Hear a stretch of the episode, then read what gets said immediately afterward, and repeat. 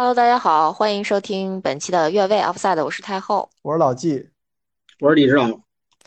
呃，本期节目由于一些特殊的原因，呃，九老师没有办法来参加，所以就是我们三个人 来代班。我发现我们的这个节目已经从三不缺一变成连续的三缺一了。对，可能那个就快黄了啊，大家且行且珍惜。开玩笑啊，嗯，确实是最近一段时间可能大家都比较忙，然后也有一些自己工作啊、生活方面的事情，然后录的不是那么的勤啊。当然后面肯定还是会按时更新的啊，大家这个不用担心。那这期节目我们也水一期。为什么太太水了？一听我们这个话题，我们就你们就知道我们有多水。对对对，因为在过年期间，其实我们聊了一个话题，是有关于春晚和足球嘛。对啊，然后其实我们还是想再把这个话题延伸一下，可能不仅会讨论呃春晚或者说春节和足球，我们把它扩大到可能春节期间和体育比赛啊和体育之间的这些事儿。嗯啊，不只是春晚啊。那我们今天就就这个话题来展开聊一聊。啊，上次聊到哪儿了，老季？呃，不着急，我必须得给咱们这个节目找一个合理的这个时候说这种话题的这么一个冠冕堂皇的理由。您说，其实有两个，第一个是我们有观众确实一直在问我，就是这也让我很惊讶，说你们还更新不更新春晚的那期话题了？嗯，本来我们确实想的就是，如果要是没太多人看，因为春晚的这个南北方的差异太强了嘛，如果要真的没人看、没人听，我们就就干脆就不说了。哎，但是确实有一些观众，呃，隔三差五会问一嘴，隔三差五会问一嘴。我自己呢，又觉得自己一直看春晚，我我我我希望能跟大家有这个交流，所以我还是希望把这个话题给补了。这是第一个理由。第二个就是观众的需求是我们的第一要务，对吧？二位。对啊，必须的。对，我觉得我们还是这个道德还是不错的。我就说啊，你说这个某些这个特别知名的这些这个评书演员跟相声演员，咱不点他名了啊，经常就说一半后边就不说了，然后呢挖了好多坑，你他也不填，对吧？我们不行，我们得填上。对对对，因为我们再不填，我们就都掉沟里了。对，我们没几个观众，我们观众确实是我们的上帝，我们还能照顾得过来，就 就必须每一个观众的问题都要回答。对我们主要是听众啊，官可能还谈不上官啊。对对对，啊，然后第二个冠冕堂皇的话题是什么？就是我们每次就是在春节时候聊到的那个大型的体育比赛，大多数都是夏天进行的，对吧？那今年夏天其实也有一个。比较重要的盛会就是杭州亚运会，它应该在夏秋之际吧。但是呢，它理论上是算那个亚运，就是夏运夏季运动会的那个那个那一卦里边的。所以呢，我们这个也在入夏的时候来聊一聊这种体育啊、春晚相关的这个话题，倒是也不是说完全的不不应景。当然，这两个是绝对冠冕堂皇的理由啊！我们实质的理由就是因为九老师今天生病，临时抱病，我们我们不能搁一期，但是我们又不知道说什么，我们就把这些话题补上得了。光这个前情提要都聊了这么长时间了啊！嗨，所以所以正题，正题呢？对，正题这么说，对，咱们说这么说啊，就是上次我们捋了一下，呃。春节晚会里边足球梗第一次出现是到什么是什么时候？然后一直捋到了，我记得应该是二零二二年春节联欢晚会吧。说那是最后一个有关足球的元素，就是马凡舒凡凡那个上春晚当主持人了，啊，对吧？这是一呃，等于是春晚的一个。足相足球相关的这么一个轮回，特别是二零二三年，我们看确实好像也在这个春节晚会里边，应该是一点点足球的元素都没有提到了吧？凡凡就是吗？呃，对，马凡叔还在，对，马凡叔还在啊，呃，就其其他足球元素就没有了嘛，所以我们就是就是说，他这是春晚和足球的这么一个羁绊，这么一个联系。那其实我们可以把这个事儿给它再扩大一下。我想问问二位，你们可以猜一猜啊。就是春节联欢晚会里边第一次提到体育是哪一年？你们猜我，我来看看你们无奖问答，看看你们俩谁猜的近。一九八四，你是你是抄的还是蒙的？你你你说你是说一九八四？李指导，你还你是投跟啊，还是你再说一数？啊，我跟的，我跟啊。嘿，你们这都作弊，这幸亏是无奖问答。但问题是啊。这个一九八四是这个这个这个呃，应该是一九八五，我觉得，因为一九八四啊，就是，嗯，他就是一九八四年。你看，哎，为什么呢？那个太后，你来说，我听听。对，太后，你说说当初怎么样？嗯，是不是一九八四年的时候，春晚邀请了两位乒乓球世界冠军在现场打表演赛这件事儿啊？没错。啊，谁和谁呀？呃，应该是李富荣和张谢林是吗？对。嗯嗯。呃，看我这资料查的丰不丰满，高不高级，那个字儿我都认识。张谢林，你这你这个属于不，我认字儿很正常，因为有一个举重的奥运冠军叫陈谢霞，同一个字儿啊。对对对，是是是，那个。你这是怎怎么说呀？就是临临临时抱佛脚，临时抱佛，看见考题然后现查都能查。不是，这是我先查到的，然后刚好你又问了这个问题，你懂不懂？咱都是做功课的，不能老让听众质疑说我们不做功课，还是有一点点的。那那个解说呃，解说是谁？解说啊，完了，问住了，这还用问？你想吗？啊，那肯定就是还能是谁呀？对吧？还能是谁呀？不能是贺伟啊？贺伟生了吗？啊，就是北京电视台中中中央电视台中央电视台，对，呃，宋世雄老师，宋世雄老师哈，对对，宋世老，对对，宋世老，嗯啊，但是他这个是什么呀？是为什么？那你们说，就像李指导刚才问的，为什么一九八四年的这个除夕的时候要让那个张谢林和那个李富荣两个人去上台打乒乓球啊？为什么？因为一九八四年洛杉矶奥运会，对，因为一九八四年七月要参要开那个洛杉矶奥运会了。当时其实，呃，那那届奥运会大家都都知道，徐海峰是那个金牌零的突破嘛，对吧？他，呃，这个这个当时呢，就是乒乓球。等等于算是它不是正式比赛表演项目，对这个呢是一个冷知识，就是一九八四年我们参加乒乓球比赛呢，它不就是说白了你得了金牌不计入到你的那个奖牌榜里边啊。对，真正的奥运会的就是乒乓球进入正式比赛项目，我们还应该感谢我们的棒子李。不是您这种种族歧视了？我没有种族歧视。就是一九八八年对汉城奥运会是韩国人把这个对一九八一九八八年叫南朝鲜，对南朝鲜南朝鲜奥运南朝鲜汉城汉城奥运会，对对对对对，好吧，真正他获得韩国这个名字应该是一九九零年北京亚运会，啊，确实，因为当时因为当时我在亚运会上，我是上中学上初中生，我们是奥运会的那个那个那个开幕式的呃工作表演嘉宾表演者。表演者，表演者，参加开幕式的表演，无数次会提到你，对，很多很多次彩彩排都出现国家，比如第一个马尔代夫，出来马尔代夫这个国家我们就不认识，然后再出现一个韩国，韩国是什么国，我们也不认识。那同学说，那韩国没听说吗？齐楚燕韩赵魏秦嘛，对吧？这韩国你怎么能摸？人后边不等半天。其他的没了，没有楚国，我们也不知道怎么回事。我吃烧烤去了呗？对呀，可说呢，我们才知道哦，韩国是南朝鲜。那你说南朝鲜不就完了吗？嗯，哎呀，李指导说这个南朝鲜，其实对于八零后的孩子来说，很那个什么，就是很很有时代感的一个名词。没错。记得那个小时候，我我因为我学过美术嘛，当时那个小孩的时候用用那个蜡笔画画，咱们国产那个蜡笔其实。不不好使，它涂出来是一疙瘩一块儿的。然后老师就说：“你买那个那个一个外国的那个品牌进口的，它那个涂出来特别匀。”问哪儿产的？南朝鲜产的。好 好，啊，反正这个很重要，很重要。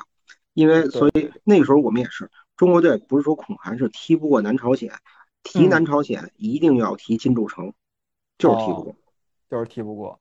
对那好吧，这个就是一九八四年，我们就说完了。呃，那下一个呢，就是我们在上一期节目提到的，一九八八年那个，因为汉城奥运会的时候，中国男子足球队是首次啊，那个冲出亚洲走向世界了，对吧？是真的凭实力参加的，走向世界没有冲出亚洲。哦，对对对，因为在中国足球两次都是都是走向世界，但没有冲出亚洲，因为都在南朝鲜，都在南朝鲜，都在南朝鲜。对啊，那个那个八八年等于是通过自己的实力进入到了这个奥运会足球比赛的正赛，所以在那个八八年的春节的时候，让那个当时国家呃国家足球队的主教练高峰文啊去现场那个跟大家有那么一个小的互动吧。这个是一个比较比较好的这么一个一个事儿吧。嗯，然后接下来就是一九九一年了，一九九一年的春节联欢晚会，那我们可以说这应该是我们今天这期话题里边提到的，就是最重核重重头的这么一个戏胡的这么一个玩意儿，就是一九九一年的春节联欢晚会。那为什么？其实刚才李指导已经说完了，因为一九九零年我们办了北京亚运会，那按照当时的这个惯例，你在九零年的这一年发生的这些事儿，特别是年中间儿到年往后又没到年底的时候，这一段事儿是春节晚会能拿出来的这个素材里边最重磅的一些一些这个时间段的东西，对吧，李指导？对，对。啊，所以说这里边呢，一九九一年奥呃一那个春节联欢晚会啊，有几个都元素都上场了。第一件事是著名的亚运吉祥物熊猫盼盼的这个这个原型，一只叫巴斯的大熊猫登上了春节联欢晚会的舞台。啊，李指导，这个你还记得吗？我记得有一段时间就是老是为了哄小孩儿，呃，那个春节晚会得加一段类似于马戏表演那种那种节目。啊，对，有一段一定是给儿童的，对对对。然后九零年这可就就九一年可算是逮着一个大的 IP 了，得使劲用啊啊！熊猫盼盼的这个，所以大家也知道一下，熊猫盼盼它是这个吉祥物的名字，它真正的这个熊猫那只熊猫那个原型，对吧？它不是叫盼盼，它是叫巴斯。呃，然后另外我记得应该是很不幸啊，是去年吧，还是？哪还是今年呀？那个巴斯的这只熊猫去世了。哦，对，它活的时间很长了。对呀，对，那要不就是再往前，反正就是呃，不是太久长久的事儿。巴斯这个熊猫去世了，这很遗憾。当时我记得我们还做这个新闻呢，新闻的那个标题就叫“熊猫盼盼原型那个呃去世怎么怎么样，怎么怎么样”这种的啊。然后那我们也可以看看，其实就是。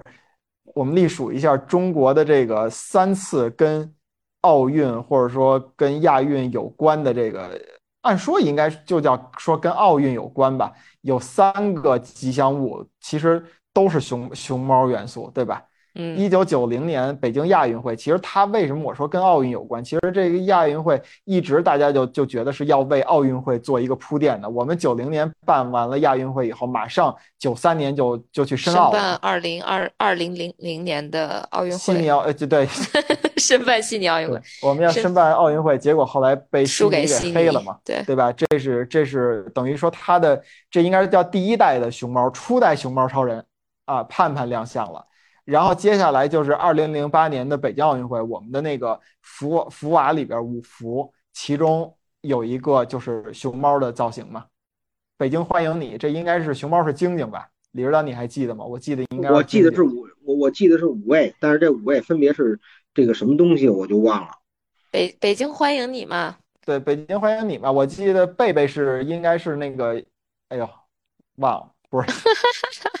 要露怯了，不不不露怯了，不露怯了啊！嗯，这是一个。然后那我们再说零八年以后，那就是二零二二年的北京冬奥会，对吧？北京冬奥会里边又有一只熊猫出现了，就是太后特别特别特别喜欢的，也没有特别特别特别喜欢，就是大家都喜欢，我也就跟个风嘛。嗯，就跟大家都喜欢琳娜贝尔，我也跟个风嘛。对对对，就就是这个这个感觉。冰墩墩嘛，原型还是熊猫了啦。对对对对对，是一个包着。冰糖糖人儿、糖糖皮儿的那么一个一个熊猫，对对对对，我记得那个当时冰墩墩和雪容融刚出呃那个公布的时候，那天是应该是二零一九年的夏天吧，我跟太后两个人正在日坛公园里边跑步呢，然后跑完步看到这个新闻以后，我们俩异口同声。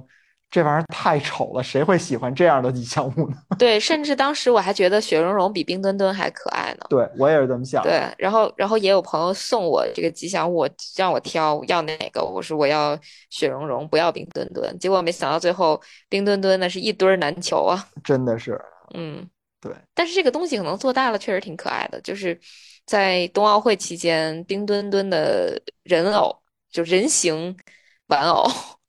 特别可爱，真特别可爱。没错，那这样，我这这个说完了这个这个一九一年亚运会的这个呃熊猫盼盼这个事儿，那咱们再说到郑活，郑活就是九一年我们也反复提到，它里边有一个牛群冯巩说的相声，这个相声叫《亚运之最》，你们俩有印象吗？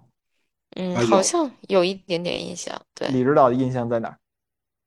呃，亚运之最，当时我记得是。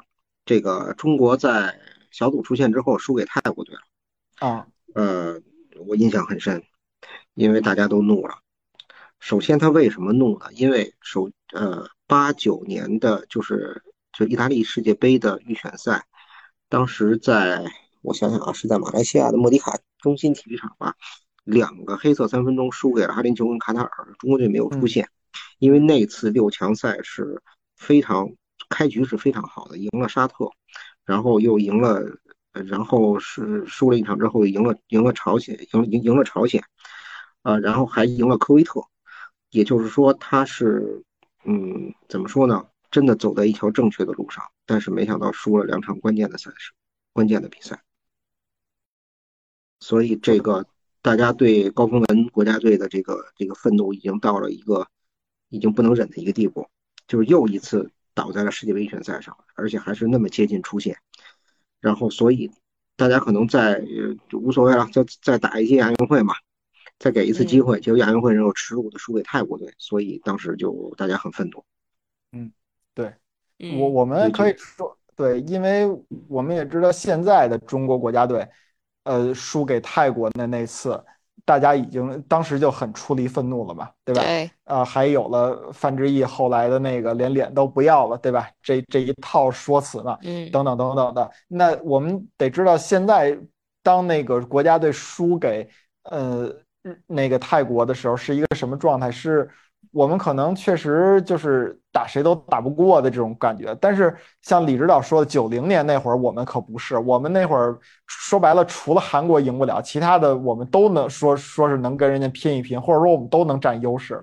在这么一支国家队，你输给泰国，确实有点就像意大利输给北马其顿的那种感觉了 是的。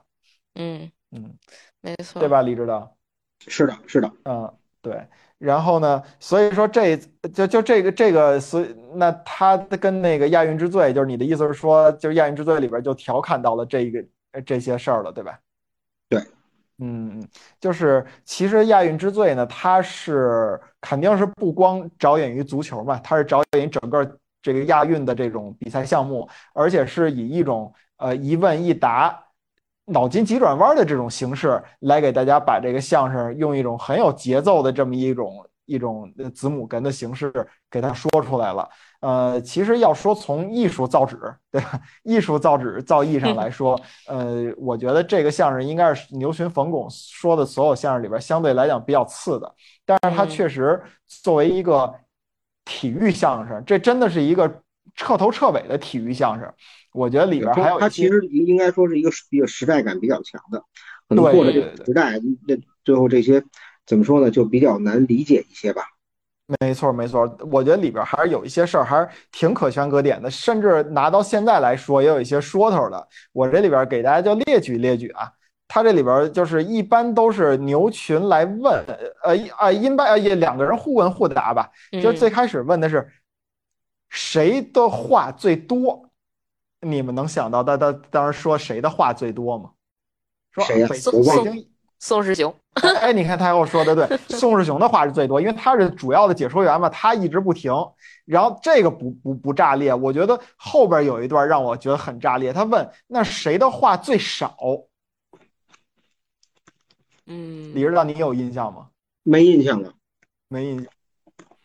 当时这个我印象特别深啊，是冯巩问的。谁的话最少？牛群说：“时任国家主席杨尚昆。”哇，就一句话是吧？这不不是不是，对对对，这是这个我嗯，这是我是因为为了现在过审啊，人家是人家是完完大大方方说出来的，嗯，对对对，人家是是大大方说出来的，说开幕式仨小时一共就说了十二个字儿，我宣布第十届亚运会开幕。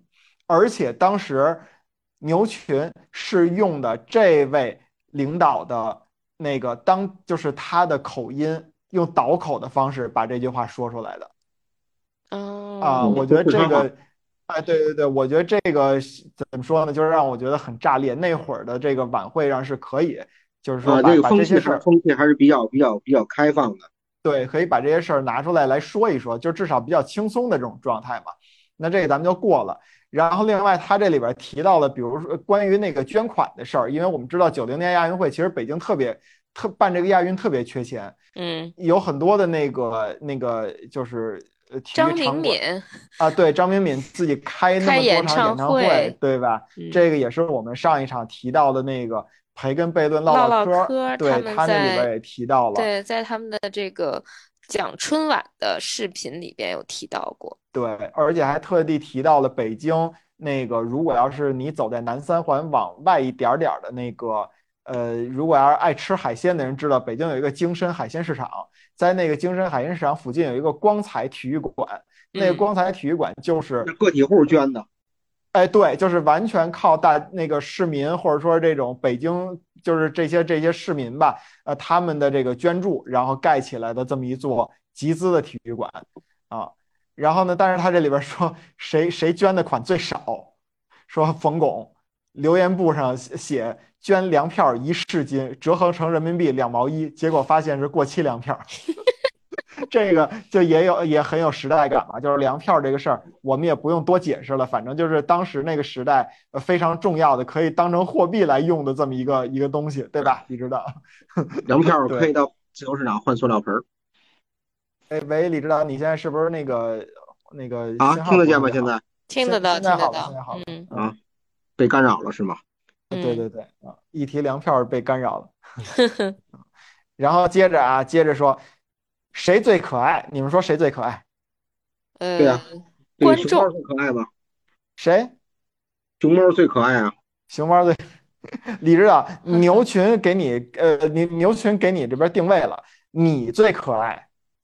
你知道为什么吗？他的原话说的是开幕式上翻花的小朋友最可爱。要不刚才你一说，你说这个我我就是那翻花的小朋友。你真的是翻花的是吗？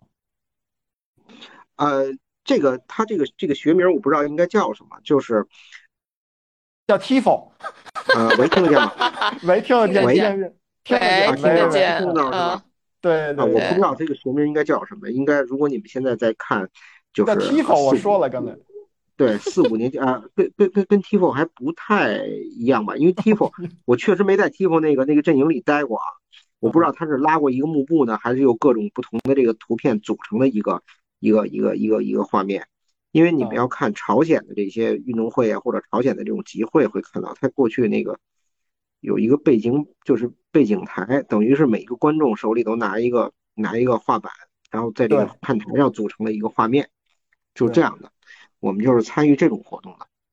嗯，对，就是这。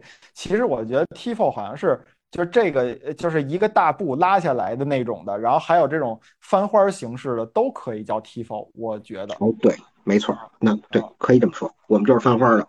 对对对，因为这个最典型的，如果要是大家爱看英超，其实英超它不是这种没有太多的这种翻花的文化，但是呢，那个在。我记得二零一三年那个福格森退休的那个赛季，不是曼联最后拿了一个二十冠吗？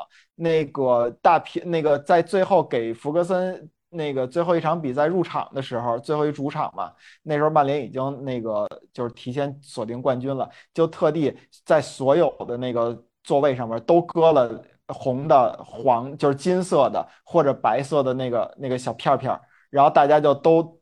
按照这个口令，在自己合适的时候把这个片片举起来，然后那个整个看台就组成了一个二十，然后一会儿就变成了一个产品，对吧？李指导，你干的应该就是这个事儿啊，对对，包括九九年我们这这个中国的那个呃，就是建国呃，应该叫中华人民共和国成立五十周年吧，然后那个天安门走那个那个那个大大游行的时候，也是有那个。那些小朋友们，当时都是各个中学、初中、高中的那个翻花的那个方阵都有。嗯，你说起这个 Tifo，我忽然想起来，前几天我去球场球场看球的时候，因为我坐在球场的那个短边区域，也就是接近小西区的附近，然后就看见我们那个看台上拉下一个巨大的旗子，嗯，然后是赛后才去找，才知道那上面画的是什么。我以为是纪念谁呢，结果发现是阿尔特塔的一个巨幅的这个旗子吧，tifo 吧，啊。我们现在都有，你刚才一说，我以为写的是温格 out 呢。哎，我刚想说呢，我我刚想说呢，我们现在举的都是格雷泽 out。好的吧，嗯，那接着往切尔西，切尔西自己都快 out 了，我觉得。对对对对对，那我们接着往下说，它里边说这本届亚运会啊，什么最多？呃，这个你们肯定猜不出来啊。他说的是叫指定产品最多，说门口卖烤白薯的都说师傅吃吧，这可是咱们亚运指定亚运会指定烤白薯。其实这个也可以，就是说。怎么说呢？我们因为办这个亚运会，所以说包括中国的这个百姓，他都知道了那种一就是等于说有一点这个赞助商，包括你的这个赞助商是分不同等级的，对吧？太后，就是他这种这种启蒙吧，他可能未必说得出来那个那什么样的商品。呃，对，什么样的商品叫指定商品？那肯定不是说你你每个这个赞助产品都能叫指定产品，它肯定有自己的这个等级，就跟奥运会一样嘛，就你 top 啊，然后什么什么这个那个之类的，分了四五个、五六个等级这种的。当时的人肯定记不了那么清，但是他至少这是一个启蒙。那以后至少人家在说到这个这个东西的时候，他就能知道我们会有这么一种赞助的形式。这个其实是对于。嗯，怎么说呢？就是九零年亚运会，其实它确实有很多对于中国的观众在体育和体育商业，呃，这上面的产业、体育营销，对，对这种启这种启蒙的东西，对对对，其实还是一个挺挺好的、挺重要的一件事儿。嗯，然后接下来又是一个，也是跟现在有点类似的，他说的是谁最发财？他提到的说是一个濒临倒闭、只有十一个残疾人的工厂最最发财。奥运会，呃，就是这边这个这个这个奥运会这边不是亚运会这边有三面小旗子。这个李指导你有印象吗？我记得小时候我都见过三面小旗子，应该是一面是白色的，上面印着那个呃北京的那个那个。天坛的标志还是不是是一个长城的窝过来组成一个蝴蝶结的那么一个标志吧？对。然后还有一个是盼盼的一个标志。它应该组成的是一个叫，应该是 XI，就是就是第十一的意思，第十一届亚运会。啊啊啊！就是罗马数字的 XI 组成十一，所以你这么看是一个十一，然后上面是一个亚奥理事会的一个呃红色太阳的一个一个一个一个 logo。对对对，反正记不清了。我印象里边应该三个小旗子是红色的、白色的和绿色的，这三个小旗子。然后有一个肯定是熊猫盼盼，有一个是这个，就是就是李指导说这个和我说这个长城窝过来的这么一个图形啊。然后另外一个也记不清了，说这个说他们这个十一个人的这种残疾的这种残疾人的这种工厂，他把这个三个小旗子的专利给拿过来了，然后赚了几十万。然后那个牛群还采访他们那个厂长，他们这个厂长说，呃，问他说，你你你做这个旗旗子，你现在赚这么多钱，有什么感想啊？然后厂长说，感想挺多的，千言万语汇成一句话，什么时候咱办奥运会？全都剑指奥运会是吧？对对对，而且那你说现在虽然我们经历了两千年悉尼奥运会的那种，就是怎么说被被阴了一道的那种失败，那到最后我们仍然。呃，最后把奥运会的这个主办权我们给争夺回来了，然后也确实奉献给了世界上一个就是很很很很很记忆犹新的这么一届，对对对对对对，这么一届无与伦比的奥运会嘛。嗯，那那这些工作就是我们在亚运会上这些开创的这些东西，其实都是后来的一一笔财富嘛，对吧？然后对，然后他后边接着就说啊，亚运会最大的特点是什么？叫阴盛阳衰，因为 我们中国体育一直是女子的这个这个项目夺牌要比男子要厉害嘛。然后那接着就这个事儿得平衡，因为当时也会在考虑，你不能光说这个女子就是叫阴盛阳衰，女子这么厉害，男子你就真的给贬的那样吗？他说，那你知道本届亚运会最大的秘密是什么吗？叫阳盛阴衰。为什么这些女的都能夺冠？因为他们的陪练都是男的，我们的女子运动员一直在跟男的男子在较量，所以到了比赛场上去跟女子较量，那我们是有有优势的，所以他是这种方式来平衡了一下这个这个这个呃奥亚运会的这男女的这种关系嘛。然后接下来啊，李指导你说啥？啊，我说就是因为大家他可能可能不愿意挑起这个这个性别冲突的这个话题嘛。对。对，因为当时更就是现在肯定大家都是不不敢挑起或者怎么样，有一些顾虑。当时其实是叫没有必要，对吧？因为大家都在心一心在去去去争这个，就是怎么说呢？一心争上游的时候，你没有必要去非得说什么男的不行，女的不行之类的。这个春晚的一句调侃，我们到时候还能给它平衡过来吗？然后接下来就是李指导说的了，是呃啊不是，接下来问叫什么最香？那你们说什么最香？亚运会九零年饭菜最香。对吧？对，这一季的对亚运村的饭菜最香，这个我印象里边就特别深。那我们到了二零二二年冬奥会的时候，因为太后在那个冬奥会的这个这个呃组织里组织里边是那个前夫，不是干过工作的啊，所以说他也跟我们在讲，就是说这个这个提供给运动员的，对吧？官员的这些饭菜确实是上等的。呃，是吧？对，确实是。对对对，那我们说这个中国的这个饭菜可口，一直这个这个问题。然后后来我想说，怎么就爆出来说韩国人他就说中国的这个奥运会这个饭菜没法吃，说油大，然后还必须得自己带这个方便面什么来。那个太后和李指导，你们都听过这新闻吧？我记得二零二二年到后来有。我听过，我听过。对，二零二零年东京奥运会，就二零二一年举办的这个奥运会，对，韩国人也是自己带厨师过去，然后自己做料理的，就他们就这毛病。然后包括之前我听一个关于环球影城的那么一个一个播客，它里边也在讲说，遇到过比较奇葩的事儿，是一波十来个人的韩国游旅游团，非要带方便面进那个环球影城。嗯呃，但是因为他们不让带某那种怎么说能烹饪的食品进园，最后韩国人是把所有的调料都扔掉，然后把面饼带进去了，干嚼。对，我觉得这都挺搞笑的啊！我小时候还真干嚼过方便面。哎，那必须的干脆面呀。它它没有调料啊啊！因为那调料它都不是那个粉包的那种，它好像油包。那会儿李指导知道，最早的那个方便面里边只有一一包油包。弄弄出来白不呲咧的，我都忘了那个叫什么方便面了，反正还还挺好吃的。嗯，那接着往下说啊，他是说，呃，对，其实就是这个这个话题也说，就是我们也我觉得他他这个前面所有的罪，全都是这个是怎么说呢？全都是翻，只有到中国足球队这块，什么最臭这块是一个斗。对，因为马上就接下来了，对，什么是最香？那接下来就是什么最臭吧？那什么最臭，李指导？对啊，他要加重语气嘛。中国足球队的脚最臭，对，中国足球脚一下就翻出来了，叫抖出来了。对，然后什么什么什么话最伤人？其实我们在上一就是上一次提到春晚的这个时候也说了啊，就是什么那个那个有球迷的那个话最伤人，说什么什么什么不如上街卖红薯之类的，对吧，李指导？啊，对，这个实际上呢，我记得就是因为我。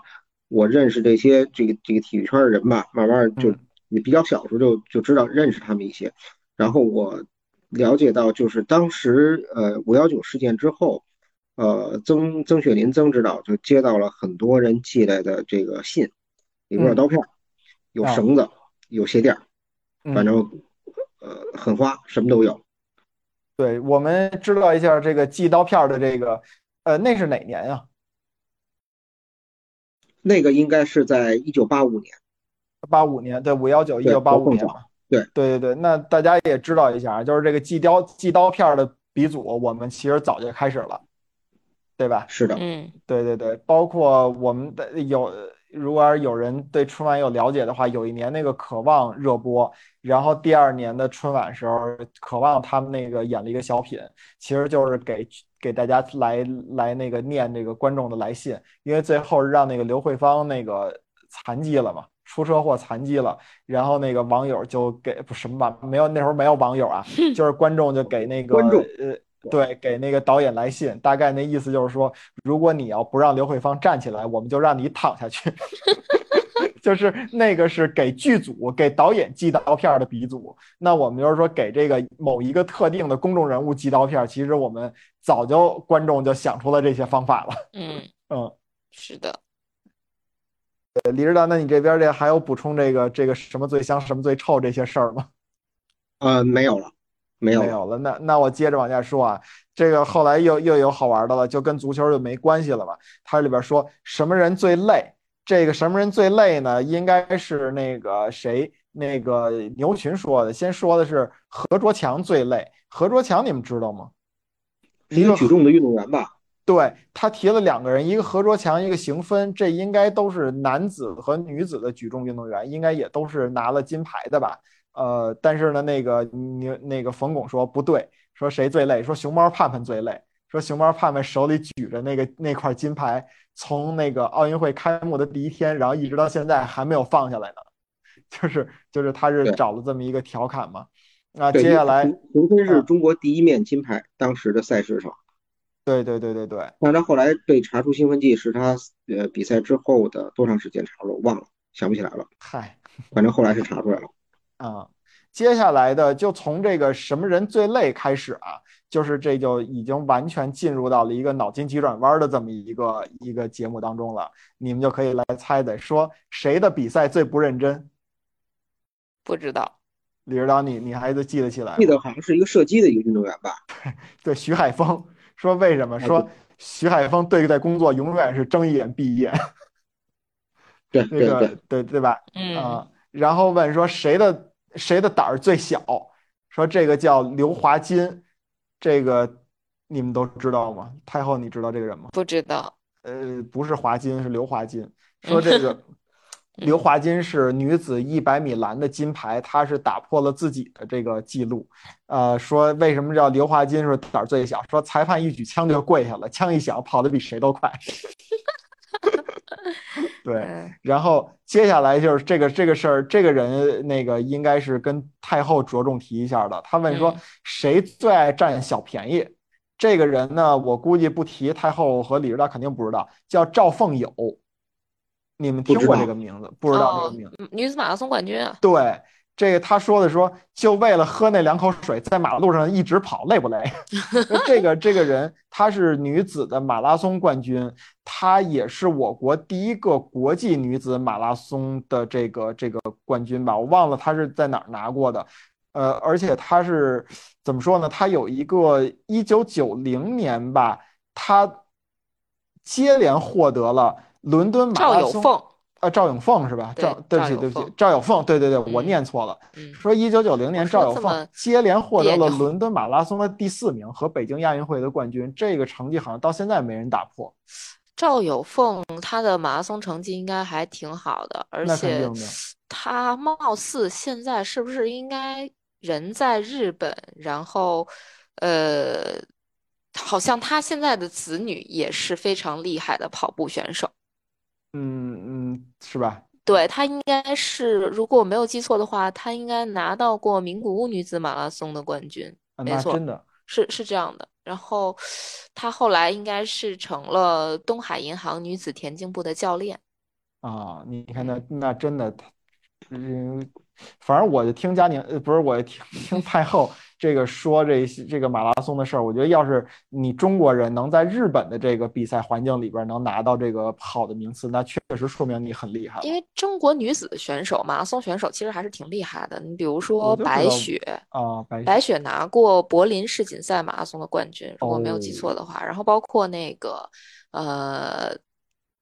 孙英杰，孙英杰，对，那都拿过世界级比赛的冠军呢。所以女子选手其实确实是不差的，一直来一直以来都不差。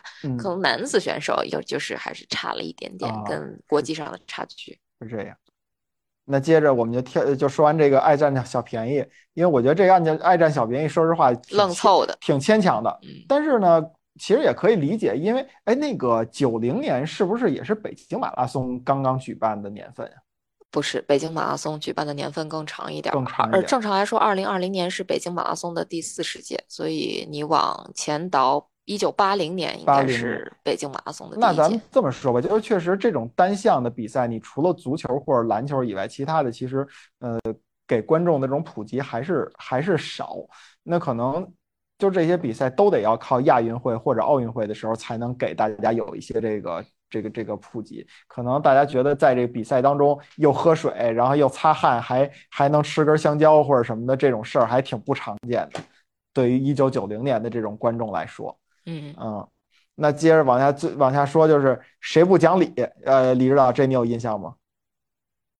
我没印象了，我想不起来了，你提醒我一下。李他他说谁不讲理？这这是一个叫拳击裁判，叫赵大成。他说为什么叫拳击裁判最不讲理呢？说这个呃，A 把 B 打趴下了，他向着那打人的。说这个，因为我们可能在。就是他把这个这个拳击比赛给，如果你要当成这种打架来说的话，那确实我们从劝架的角度来说，不应该是向着那个那个打人的，对吧？但是他这个就是一个一个小的党军军玩调侃嘛。对啊，接下来我们就快进啊，谁最得寸进尺？呃，谁最斤斤计较？说举重的斤斤计较，对吧？他一斤一斤的算。嗯，那谁最得寸进尺？跳高的得寸进尺。谁见风使舵？帆船运动员见风使舵。那谁最吹吹拍拍？这个篮球队的这个队员吹吹拍拍。其实他这个吹吹拍拍，其实是应该是反映了当时社会上的一个风气吧。其实也和刚才说徐海峰那个睁一眼闭一眼的那个是有一些这个这个联动的吧。就是你你光说体育的事儿，肯定大家不解渴。你要往这个呃这个当时的社会上的一些现象去靠拢嘛。然后谁最拉拉扯扯？说射箭的拉拉扯扯。然后说谁最扭扭捏捏？呃，竞走队员扭扭捏捏。他这些，我倒觉得除了那个说那个那个，呃，谁最爱占小便宜有点牵强，剩下的这些我觉得还找的还都挺恰当的。你们觉得呢？嗯，对，其实这个这个写的是很好的，而且因为这个赛这是中国就是呃第一次举办世界大赛。所以其实很多比赛也都是观众第一次到赛场里头亲眼所见，而且那个时候体育体育节目体育节目非常少，就是大家很难整段的看看完一种比赛，而且几乎足球是民间最受欢迎的运动，也是就是最能引起舆情的运动。其他的，嗯，其他的这些体育运动，大家几乎基本就是一个一个科，就是很多都没有经过科普的，嗯，怎么玩都不知道。对。所以，确实，九零年亚运会对于中国体育来说，特别是这种综合性体育来说，可以说是一个启蒙的这么一个事件。嗯，可能要可能要没有九零年亚运会这件事儿，我们直接申办九三年，就是不是两千年的那个奥运会，有可能输了，大家也没有觉得那么可惜。嗯啊，就是因为大家可能办了这么一次盛会以后，觉得太有意思了。啊，对吧？这国家的这个实力也展现出来了，运动员的实力也展现出来了，我们招待客人的这个热情，对吧？又我们跟社会接、跟世界接轨的又多了这么一种方式，所以那时候的北京人确实特别愿意说是接受这么一种一种一种模式，然后能在家门口能再多办几次盛会吧。对，其实至少是北京人民首先开了眼了，看了热闹了。知道了什么叫做亚运村，啊，亚运村的这个这个这个啊，土地平阔，屋舍俨然吧，这个都特别高级。嗯，然后呢，估计那个时候，而且那个时候人的心态属于就是改开已经有一段时间了，大家都积累了一些财富，觉得国家正在向着一个现代化在发展，他们应该有应该在国际上获得了一些证明，或者说应该应该有一些成就，所以大家心气儿很高，希望有更更大的、更广阔的舞台。去表现，对对对，嗯嗯对。其实按说一一九九一年这个春节晚会呢，它其实是呃怎么说呢，跟亚运会或者跟体育结合的最紧密的一届春节晚会。也就是因为九零年亚运会的这个事儿吧，呃，再后来呢，可能因为我们办了奥运会，所以呃那一段时间大家把这个着眼点都集中在了奥运会身上。对于这个，因为我们后来也有过广州亚运会，对吧？然后现在呢也有这个这个即将召开的杭州亚运会，但是大家对于这种亚运会的这个胃口啊，明显已经觉得就是。就是吃不饱了，就觉得你办办了也就办了吧，不办也就不办了吧。你办办肯定办不坏嘛，那你能好到什么样呢？你反正也不会受大家太多关注。所以这几年，相对于亚运会在春晚上的这个这个这个呃，怎么说就就基本上看不到了吧？九一年算是一次巅峰。那接下来再有到跟体育比较相关的这个这个节目的来说呢，就应该是一九九四年黄宏和侯耀文的打扑克。嗯，对。哦，这个我印象还挺深刻的，就是谁管谁的那个。对，拿这个名片去打扑克。嗯啊，这里边提到了那个很多社会的这种现象，但是最后的时候他提到了说这个这个这个叫什么？呃。运动员，呃呃，不是中国运动员，然后说管上，管上是谁管上的？是这个外国记者。说你外国记者怎么能管上我这？哦，他先说是什么？那个中国运动员，然后管上外国运动员。说外外国运动员一般成绩都比中国运动员好吧？好像大概意思。然后说那我这张这个这个，呃，名片不打不行了。中国什么那个那个田径队总教练马俊仁，马家军的对吧？代表人物马俊仁。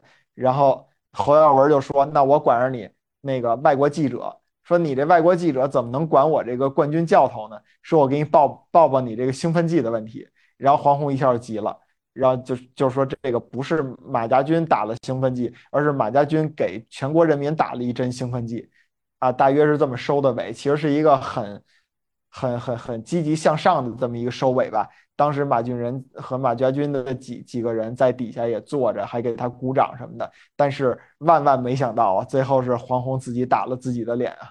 就是马家军这边确实查出了有兴奋剂的问题，对吧？这个等于变成了中国体育史上的一个，哎，很难抹掉的这么一个黑历史了。嗯啊，这个是九四年的这个打扑克跟这个这个这个叫什么春晚的关系，然后再后来。有一个大家应该是没有印象了，我我敢肯定大家都没有印象，但是我印象非常深刻，就是一九九七年的时候，陈佩斯和朱时茂，呃，推出了一个小品叫《宇宙体操选拔队》。这个小品为什么要在春晚上上，在九七年的春晚上上，也是因为九六年有了。亚特兰大奥运会，亚特兰大奥运会的时候，中国体操队表现还是非常不错的。特别是刚才我们提到的，你中国田径队有马家军，那中国体操队其实有一个李家军，对吧？嗯啊，就是当时什么呃，以李宁为首吧，第一代，然后再后来就是什么李小双、李大双等等等等一一堆，正好赶上姓李的比较多的这么一个一个一个队呃一个队队伍，然后。所以说有一个李家军嘛，然后当时印象特别深的是什么？陈佩斯是给自己弄成一个，呃，队长的这种形式或者教练的形式。陈佩斯的身材非常的好，如果大家要看过什么他演的那个吃面条啊，那个胡椒面啊。还有还有那个是是些拍电影什么的，他会有一些这种露肉的这种镜头啊。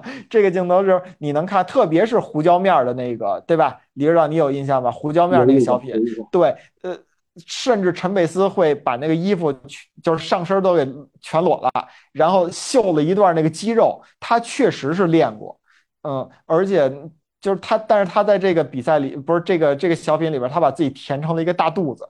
然后非常滑稽、非常搞笑的样子，但是他的开场我觉得很炸裂。他是用一个小丑的方式去上双杠，然后他他当时跟朱时茂说，就是你见过这样的上杠吗？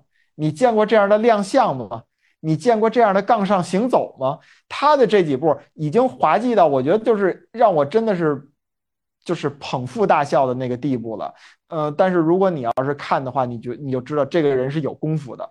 如果没功夫，他是做不了这种上杠的方式，做不了这种杠上行走的。这个李李指导，我这么说的时候，你有印象这个小品吗？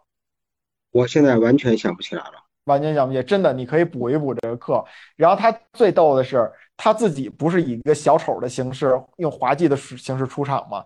跟他配合的就是他做这个中国体操，不是他叫宇宙体操选拔队的这个队员们，其实都是奥运会李家军的这些专业运动员。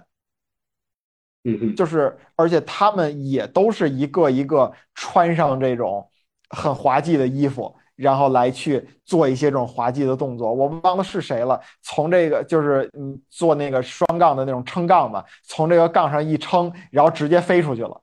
就这个都是当时你可以说是一种特技的表演了，非常非常好看。那个电影又好，不是那个那个小品又好看又滑稽。然后这里边特地提到的就是，如果大家看这个比赛的时，呃，看这个小品里边有一个小男孩穿着一个小天鹅的那个小裙子，然后穿着一个中国国家体操队的那个黄背心儿。这个人是谁呢？这个人是李小鹏。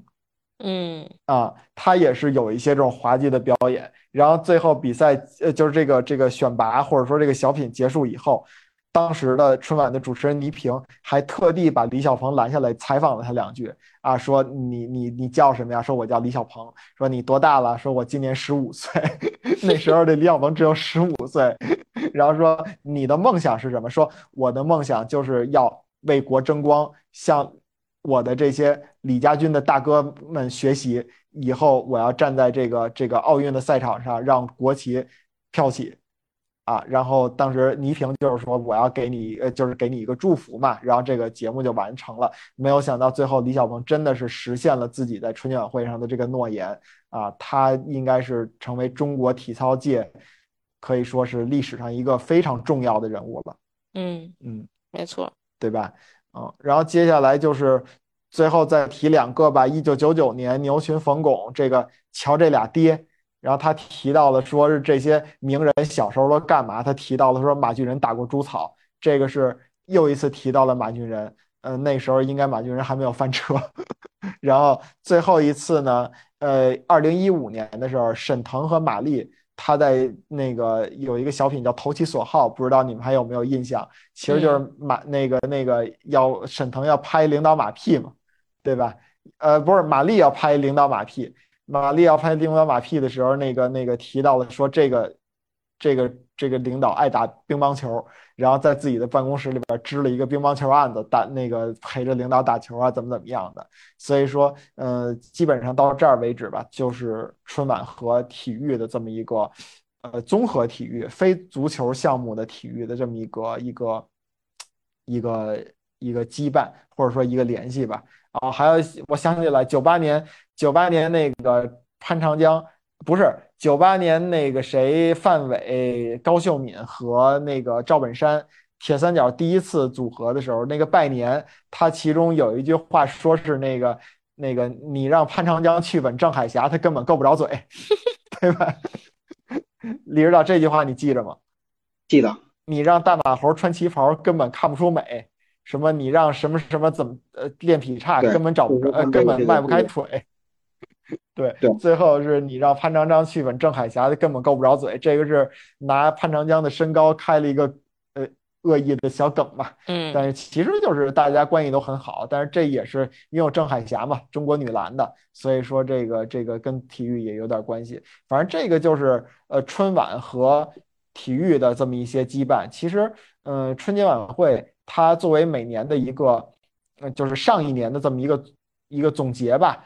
嗯，我觉得有一些这种体育的梗是非常正常的，因为体育，特别是奥运会、亚运会、世界杯，在这个这个每年当中都是一件非常非常重要的一个大事儿，对吧？你不能不在呃第二年的春节晚会里边去提一下。但是这一点呢，其实也有一个，就是大家也在想，我们之前也也也去思考过这个问题。那为什么现在你中国足球就上不了春晚了？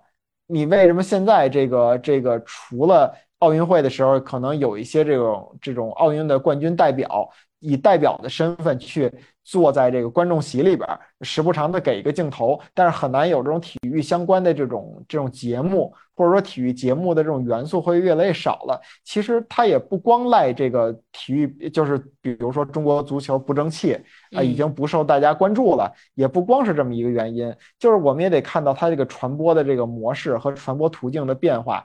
呃，基本上你比如说奥运会、亚运会都是在夏天举办的。在举办的时候，你就那一两个月的这种热度，大家都在炒你。然后等到这一两个月以后，以现在的这种媒体的更新换代的这种频率，很快就凉下去了。等到到了第二年，就是你根本轮不到到春节晚会再盘点这件事儿，就已经去过去好几轮、好几轮了。所以说，这也是我们在春晚上看到这种体育比赛元素越来越少的一个原因吧。嗯嗯，对，确实是。那其实我们聊完了这个这个春晚和这个体育比赛的这么一个关系吧，嗯，最后再给李指导一点时间吧。就是李指导，你印象里边是不是有很多这种在春节期间的比赛，可以给我们聊两句？呃，你不看春晚，你肯定被看看这些比赛呀。对，因为我怎么说呢？到开始呃变大了之后，我就更喜欢这个体育比赛本身了，而且我也不屑于在春晚当中会。有什么体育的元素？因为那时候已经已经满足不了了。你要去看正式的比赛，尤其当时这个这个这个，尤其到春节的时候，这个这个全家很多很多的亲戚都聚合在一起，言不由衷的在聊什么之类的，我也听不懂。那这个时候呢，精神世界其实反而是空虚的。你需要去看，用喜欢的事儿去填补。那你春节晚春节晚上是一个非常非常非常难受的一个时候，因为。如果再早几年的话，那个时候就只有你只有春节的节目可看，是没有体育比赛。因为平甚至你因为中国的第一个专业体育频道是在一九九五年开播的，嗯，啊，一九九四年应该说，一九九四年底一九九五年初的时候，那是呃中就 CCTV 五，嗯，刚开播，所以平时的体育比赛是散布在各个综合频道，你看不到。尤其春节的时候，大家这个这个这个文艺的节目一变多，体育比赛被挤的就没时间了。所以我见过的第一个，呃，春节期间的足球比赛是什么呢？是一个外地的一个频道，其实也是一个贺岁的节目。他让三个人，然后穿上那种跑旱船的那个那个行头，然后那个脑袋上呢戴上一个那个大头娃娃的那种，也不能叫面具，应该是那种那种那种那种那种。就是也是行头的一部分，就是然后下边刺上高跷，然后这个分成两个队，一个队三个人，然后踩着高跷踢球，踢一个硕大无比的一个足球，然后这个踢的过程当中呢，还有一个解说。我我我为什么要举这个例子？后来的春晚就是除夕夜，我看了很多的足球比赛，因为从九三到九四赛季开始就有意甲联赛的直播了，那么。很有可能你会在某一个除夕晚上会赶上一场直播的足球比赛，但都没有我那一次看的兴奋。那应该是在不是在九一年，就是在九二年，我现在想不起来了，因为确实没得可看了，只有那个跟足球最接近。我看那个看得津津有味，而且那个解说很专业，经常用一些专业的词汇，比如什么组织组，当时我很小嘛，他有什么组织进攻啊、下底传中，都是也把专业足球比赛这些词汇用在这个这个。这个这个戏谑的玩闹的这个比赛上面，它是很有意思。嗯，此后会看了很多的比赛，想不起来，但是我印象最深的应该是，呃，就是二零零，呃，我想想啊，应该是二零零七年的时候吧。那个那个是中国队打世界杯预选赛，呃，世界杯预选赛的这个这个小四十强赛，当时是除夕夜，中国队在客场对伊拉克。一比一战平，郑智的头球破门。那场比赛我整个春晚一眼都没看，我只看了那个比赛。哦，为中国队招了不少急。其实你那我那在客场是吧？对，在客场。那你确实是这个投入太深了，因为你从时间的角度来讲，这俩不耽误。是是呃不耽误耽误耽误啊耽误耽误，因为当时有个细节我记得。就是呃，白岩松，他说当时他在春晚上，因为他是春晚的主持人之一，哦，他说我都想违反纪律，说如果这场比赛中国队真的击败了对手，我一定会在春晚这个这个这个这个转场的时候，比如他逆放的时候，他他会播报这件事儿。一旦赢了，他说他跟领导都打好招呼了，但是最后就没有赢，一比一战平了，所以他就没说。真是这国足给白岩松老省不少事儿，嗯，真是。然后还有就是，我不知道你记得不记得，今年的除夕夜是切尔西跟利物浦打了一场超级无聊的 goalless draw，零比零。不知道，一点的印象都没有，跟跟跟我有什么关系？是吧？对。但是我你说这个，我想起来有一年大年，呃，也是除夕夜，呃，我印象特别深，那个比赛的时间非常的好啊，十二点半，就等于是刚因为新那个春节晚会永远是雷打不动的四个半小时，有一年特殊，好像是二零零一、二零二一年，我忘了，还是二零二二年特殊是四个小时五十分钟。呃，其他的时候基本上都是四个半小时，有时候四个小时三十五分钟，有时候四个小时二十五分钟。然后那年的十二点半听完《难忘今宵》，马上搁的那个当时已经不是 CCTV 五了，是那个就是网络平台嘛，曼联打切尔西的英超联赛。曼联在客场，当时我印象特别深，曼联这个这个这个一直领先一比零，领先到了九十分钟加，然后结果德佩在对方的禁区里边自己玩花活，就是人家说你把这球踢出界，或者你踢，就是你随便往哪儿踢都行。你只要让对方不碰球，这个比赛就结束了。结果德佩自己非得玩花儿，让对方断球。断球完了以后，对方就进了一个球，然后让曼联就是，呃，一比一吧，等于是被切尔西逼平了。那场比赛要不是，哎，那场比赛好像就是著名的埃雷拉把阿扎尔装兜里了。那场比赛要不是那场比，埃埃雷拉把阿扎尔装兜里那场比赛是曼联二比零赢的切尔西。二比零赢，那那就是我记混了。反正就是那场比赛，或者说那场比赛，可能是不是埃雷拉表现也不错呀？我也忘了。然后反正就是那场比赛，我印象里边是让我有一种吃了苍蝇屎的感觉。就是我看完春节晚会，恨有多配了是吗？啊，对，因就是因为我觉得春节晚会已经那么无聊了。我我每年都守着春晚，春晚一年比一年无聊，已经那么无聊了。然后结果让我看一场比赛都能求安慰。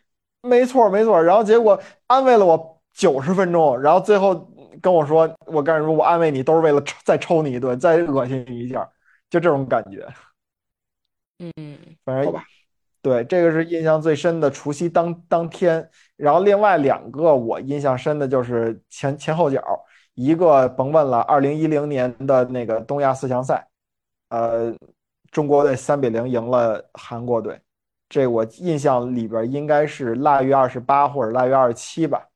还是二十九啊，反正就这出不了这三天。对，没到除没到除夕，没到除夕，因为春晚上冯巩还拿这个事儿调侃了嘛。咱们之前也聊过，就是他肯定不会是除夕当晚发生的事儿。对对，砸个现挂嘛。对对对对对，啊，然后另外一个就是二零二二年，就是冬奥会之前嘛，我们的那个那个那个中国女足是逆转韩国嘛，对吧？拿到了亚洲杯的冠军，当时。网上已经是就都嗨的都不行，这就是这就是二零二零二二年的事。对对对对，这两个是这两个算，虽然说跟春节关系就是没有那么紧密吧，它不是当天，但是也是前后脚。哎，这个怎么说呢？就是说我我我的意思，我估计跟你可能想的差不多，就是说，当春晚越来越无聊的时候，那么这个除夕晚上的足球赛事是这个这个这个安慰我们的一个重要的一个内容。对，是的，对你总得有点什么取悦我吧？我也是忙活了一年了。对，不过现在真的是越来越不想看春晚了，还是想看看同时期的一些比赛。我跟你说，我现在看春晚的感觉，就跟我看曼联的比赛的感觉是一样的，就是他一遍一遍的告诉我说，我可以给你搞得很恶心，然后我仍然对他会有一个期待，就是说，万一你今年哪根筋搭错了，给我一场让我觉得还比较满意的东西呢？嗯，结果春晚和曼联一样，就是很难给到我这种让我满意的东东西了。嗯嗯，行，嗯，那咱们今天这期差不多就到这儿。好，说水了一期，水多长时间了？水的时间有点长啊。行，那咱们就到这儿吧。就这么着吧。嗯，下期再见。好，李指导，拜拜拜拜拜。